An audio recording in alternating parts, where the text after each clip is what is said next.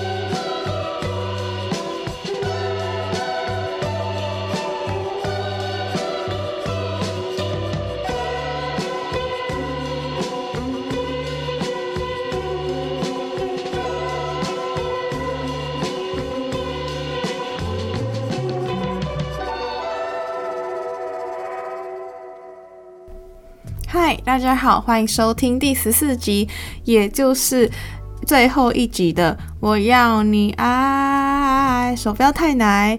那不知不觉节目也来到了最最最最终极尾声。今天想要给带呃想要带给大家的泰国乐团叫做 Soft Pine，没错，就是柔软的松树。那很适合最近这一种嗯下雷阵雨的天气聆听，带有一种慵懒的氛围。就很像是 TWICE 里面的 Soft 的感觉，软软的，慢慢的潜入一场梦乡里。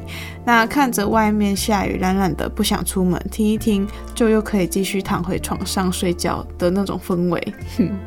那如果大家喜欢听 Lo-Fi Music，一定不能错过啦。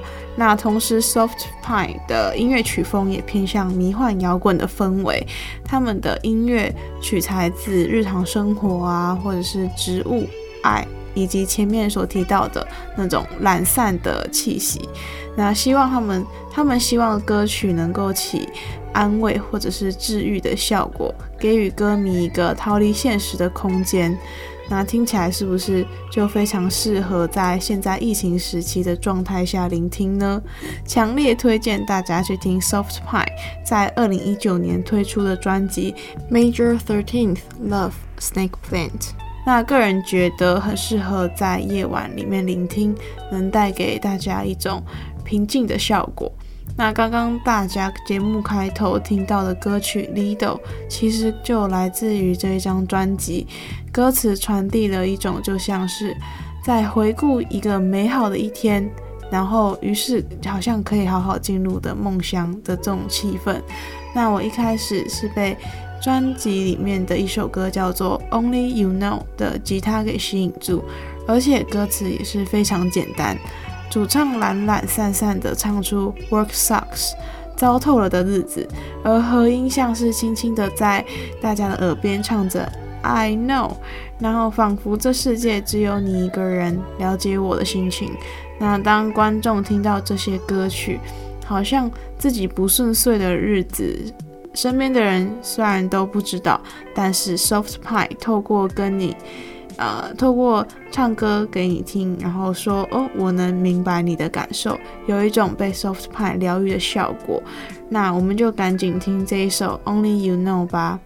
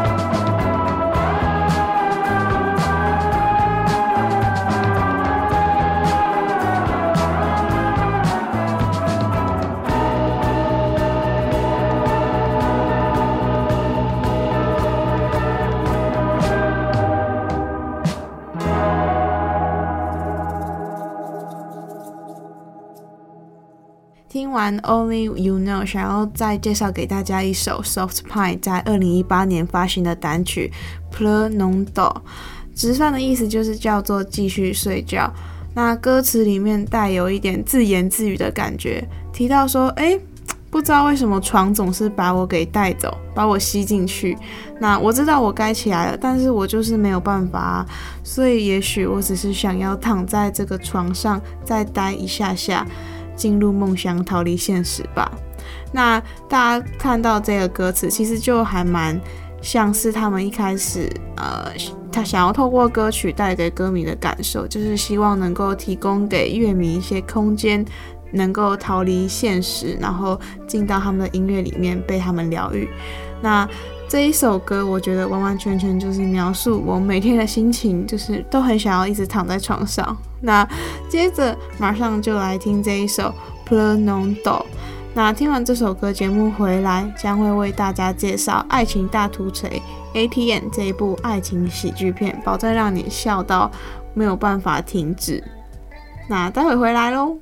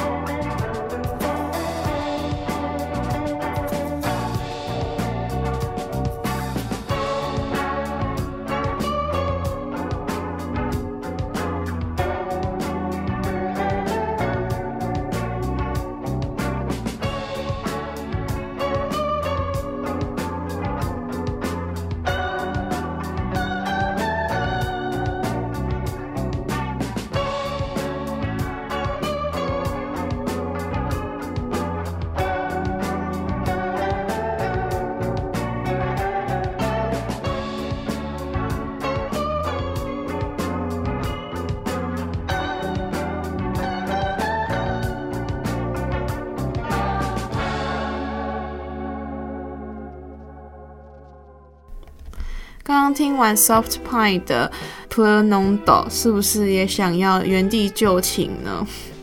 那接下来想要为大家介绍二零一二年的爱情喜剧电影《爱情大突袭》ATM。那泰文的原名叫做 ATM Erat Ero。那那个最后面那两个很奇怪的音，其实就是从英文翻过来的 error，就是爱情出错了。那上集介绍电影《一日恋人》，本本部片《爱情大突袭》一样是由同一个男主角。德所饰演，那这一次他总算是不用再扮丑演出了。不，如果大家有去看《一日恋人》，应该会发现，天哪，你怎么在里面长得这么丑呢？那不知道大家知不知道，《爱情大突袭》ATM 的导演其实也是导《骗骗爱上你》这一部片的导演。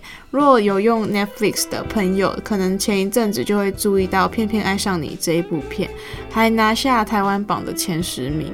在今年初的台湾影院有上映，不过当时其实并没有拿下很好的票房，也可能是因为疫情所导致，或者是、嗯、大家对泰国片可能比较不会有优先的选择。但是后来上到 Netflix 之后，居然反应还不错。那两部片都非常的有效果，就是非常好笑幽默。但我私心是觉得《爱情大突袭》ATM 是更幽默，就是。就是更直观的好笑吧。那尽管观看的时候灯光上不免感觉有点年代，毕竟是二零一二年的片子。那色调上是也是偏暗黄，男女主角也没有《偏偏爱上你》这一部片颜值这么高。但我个人认为在议题讨论上是更有空间啦。